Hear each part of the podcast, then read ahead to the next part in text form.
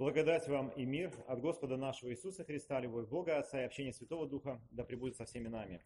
Выслушаем Евангелие сегодняшнего дня, записанное евангелистом Иоанном в 5 главе, с 22 по 29 стих. Господь наш Спаситель Иисус Христос сказал, «Ибо Отец и не судит никого, но весь суд отдал Сыну, дабы все чтили Сына, как чтут Отца. Кто не чтит Сына, тот не чтит и Отца, пославшего Его. Истинно, истинно говорю вам, слушающий Слово Мое и верующий в пославшего Меня имеет жизнь вечную, и на суд не приходит, но перешел от смерти в жизнь. Истинно, истинно говорю вам, наступает время и наступило уже, когда мертвые услышат глаз Сына Божия и, услышав, оживут. Ибо как Отец имеет жизнь в самом себе, так и Сыну дал иметь жизнь в самом себе. И дал ему власть производить и суд, потому что Он есть Сын Человеческий.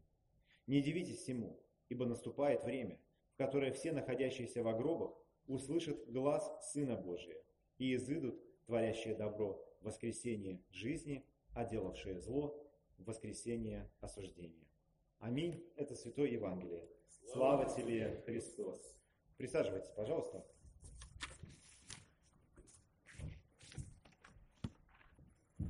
Ну, как было сказано, сегодня последнее воскресенье церковного года, иначе оно называется судным воскресеньем.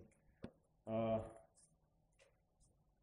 вот если так подумать, что будет день, который будет называться судным воскресеньем, и вот это сейчас, и вот сейчас оно к нам приходит. И вообще, если себе а, весь э, наш богослужебный цикл а, представить себе, то мне кажется, его очень ну, неплохо, или так можно представить, как если богослужение – это отдельно взятая жизнь человека – а, которое начинается с покаяния, как некого возрождения, рождения и заканчивается а, Евхаристией, как встречей с Богом и даже смертью, то наш весь литургический год можно представить себе как жизнь человечества как такового, от момента сотворения до вот этого самого последнего дня, а, когда гробы откроются, когда выйдут все и придут на суд, о котором мы читаем.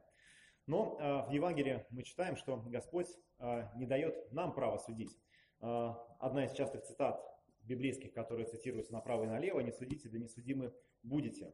Но действительно мы не выносим приговоры, и мы не должны это делать, особенно в таких вещах, вещах вечной жизни, вещах спасения. но мы, конечно, судим, выносим какие-то свои собственные суждения относительно жизни других людей, относительно своей собственной жизни, относительно различных явлений, с которыми мы сталкиваемся, а, хотим мы или нет, а, мы действительно судим. То есть ну, выносим суждения. И иногда это неплохо, особенно вопросах э, добра и зла, вопросах истины и лжи. А, нам действительно Слово Божье помогает отделить одно от другого. И такие суждения, они даже, конечно, полезны. Но вольно или невольно мы также судим и Э, выносим свои суждения относительно разных людей, вешая как бы на них а, ярлыки. А, одну секунду.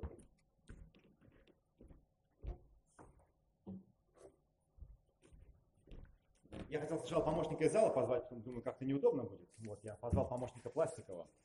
А, и как происходит это суждение, как происходят эти ярлыки?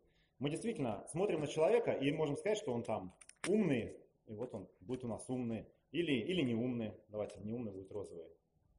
Или не умный. Он может быть красивый и некрасивый. И вот человек это такой, знаете, набор а, вот таких вот стикеров, ярлыков. А, мир сегодня тоже делит как бы, или пытается нас разделить, говоря там, что вот есть там некие либералы и, извиняюсь, ватники. Есть а, кто там, ковидисты, и анти и антиваксеры, да, вот, и а, мы смотрим на человека, и, и каждый человек в нашей голове, вот он облеплен вот таким количеством игроков. На самом деле их огромное количество. Их настолько много, что боюсь, что вот этот товарищ мне бы даже не помог а, все их собрать. И а, вчера, кстати говоря, тоже интересно было. Вчера я был на одном мероприятии, и там тоже, так, знаете, разделили а, человечество, да, придется еще воспользоваться руками, на спасенных и не спасенных. То есть говорят, что вот в мире 90% а, людей не спасены. Я не знаю, как они делят, но они пятидесятники. Давайте на них еще один небольшой повесим. Вот. А, а мы, лютеране, так не делаем, конечно, никогда. А, вот. Мы не знаем, кто спасен, кто не спасен, потому что мы читаем, что суд Божий, он, а, он в руках Христа. Он э, способен, он видит, кто спасен, кто не спасен. Но есть, но, но как выглядит этот суд Божий? И как мы себе его представляем? И мне кажется, что иногда мы Божий суд представляем вот как собственный. Только там ярлыки, они крупнее и жирнее. Как будто бы мы приходим на этот суд, и Господь берет вот такие большие красные ярлыки и лепит просто поверх всех, и на этом ярлыке написано большим словом «грешник». Вот он на каждого из нас вот такой лепит, и мы смотрим, как будто бы, в принципе, это его дело, а, что он с неба каждому из нас такой ярлык, ярлык повесил, каждый из нас такой вот большой, большой грешник перед ним. И а, то, о чем мы размышляем сегодня, о страшном суде, а, однажды известный богослов Антоний Сурожский, давайте, ну, богослов, священник Русской Православной Церкви Антоний Сурожский сказал, что страшный суд, он потому страшный, потому что мы увидим свой грех. Увидим действительно, кто мы есть на самом деле. И он страшен не из-за того, что Бог страшен. Нет, он страшен из-за нашего греха, из-за того, что у нас откроются глаза. И действительно, хотим мы или нет, но вот этот ярлык у нас действительно есть. Все мы действительно грешники. И как мы с этим ярлыком поступаем, дальше уже а, как бы кто а, во что гораст. А, некоторые пытаются его прикрыть каким-то образом, некоторые поворачиваются специально, знаете, вот, ну как бы такую позу, чтобы его видно не было. А другие, наоборот, э, не стесняются и говорят, что, ну, в принципе, это даже ну, модно, в принципе, цвет красивый, вот, место хорошее. Вот, и, в общем, и, и как-то с этим живет. А, но действительно, раз мы пытаемся с этим ужиться, а, все-таки этот ярлык для нас некомфортный.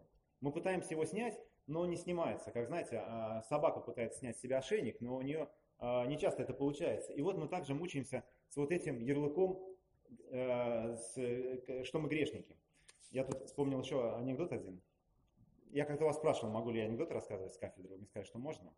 Воспользуюсь этим правом, расскажу вам анекдот. А, сидит мужчина на скамейке и кряхтит. К нему другой подходит и спрашивает, а почему ты кряхтишь? Он говорит, да я на гвоздь сел. Да пересядь. Да ничего, ничего, сейчас привыкну. И вот мне кажется, мы э, точно так же живем со своим собственным грехом. Живя, понимая, что нам некомфортно, он нам э, в одно место впился, но избавиться от него совершенно не ясно как.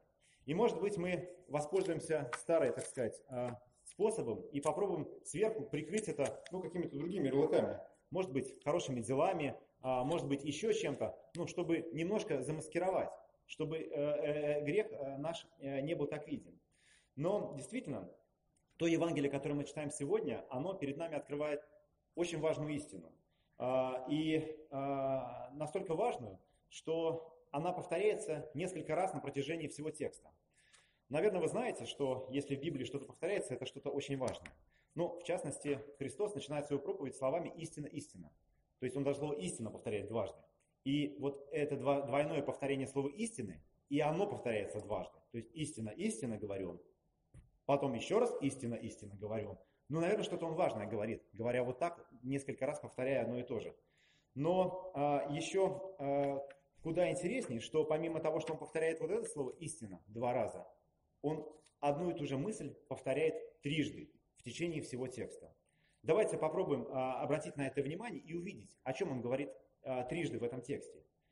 А, в 28 стихе он говорит, что наступает время, в которое все, находящиеся в гробах, услышат глаз Божий. Он говорит о том, что наступит время, когда однажды придет вот этот день, когда Христос вернется вновь, и все, кто умер, не исключено, что мы будем в их числе, услышит глаз Божий и воскреснет. Э, как мы читаем, в жизнь вечную или, а, или а, к осуждению. Другой раз, чуть ранее он говорит, что наступает время, и настало уже, когда мертвые услышат глаз Сына Божия и услышат, оживут. Снова он говорит о том, что будет глаз Божий, и его услышат, и его оживут.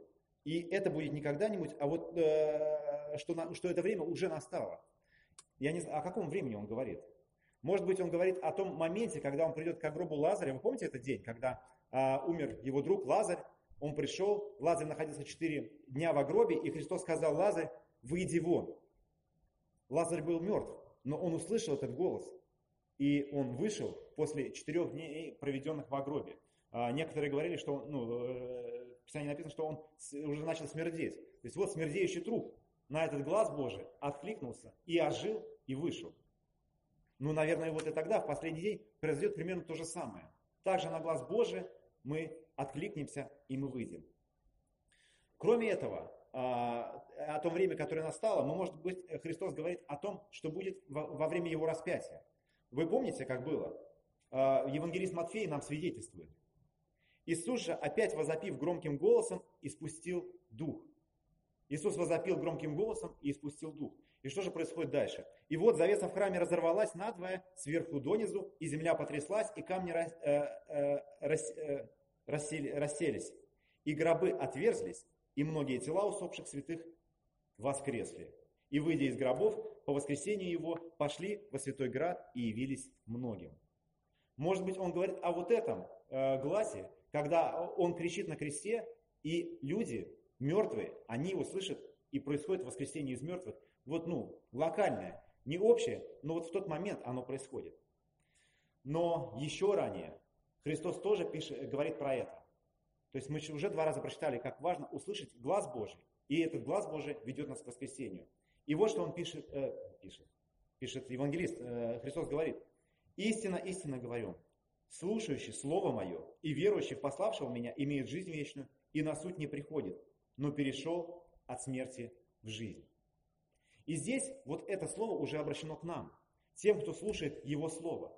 Мы действительно, может быть, дотянем до того дня, когда мы уже будем в гробу. И вот только тогда мы услышим Слово Божье. И вот тогда оно нас воскресит из мертвых. Но представляете, как нам повезло сегодня в судное воскресенье быть здесь, в церкви, чтобы читать Евангелие, чтобы размышлять над Его Словом и чтобы его услышать.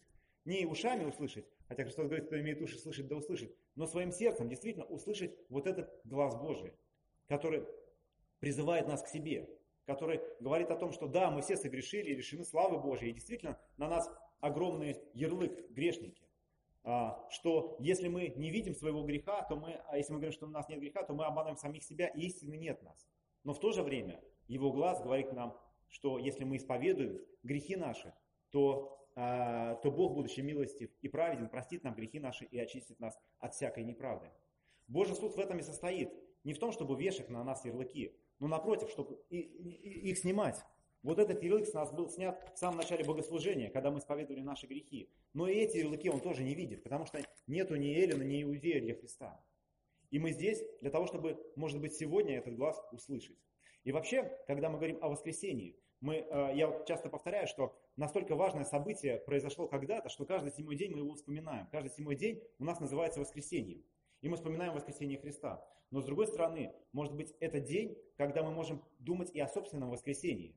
Может быть, о том в конце мира, который произойдет, а, когда, а, когда мы откликнемся на глаз Божий. А может быть, о том, который происходит сейчас. Потому что всякий раз мы воскресаем к вечной жизни. Ведь э, своим словом Господь нас преображает и говорит о том, что мы на суд Его не приходим. Господь э, э, был судим, Он понес наказание за грехи наши. Поэтому вот это этот суд, он действительно происходит здесь и сейчас, как было сказано в начале. И, а, э, и как сказано в Писании, что э, тот, кто не верит, он уже этим самым осужден. Но суд э, выносит не только приговоры и не только вердикты, но и оправдание. Это оправдание и мы получаем здесь, во Христе Иисусе, благодаря Его крови и благодаря а, Его жертве. Помолимся. Всеблагой милосердный Боже, мы благодарим и славим за то, что суд в Твоих руках, но не в наших. Ты не дал нам право судить, но Ты нас сам оправдываешь своей жертвой и своей кровью. Мы просим, Господи, прости наши грехи и, пожалуйста, Господи, помоги нам находить это примирение в Твоей крови. Помоги нам также видеть надежду своего воскресения в Твоем воскресении и ожидать того часа, того дня, когда Ты явишься вновь чтобы быть с тобою в вечности. Об этом мы молимся во имя Отца, Сына и Святого Духа. Аминь.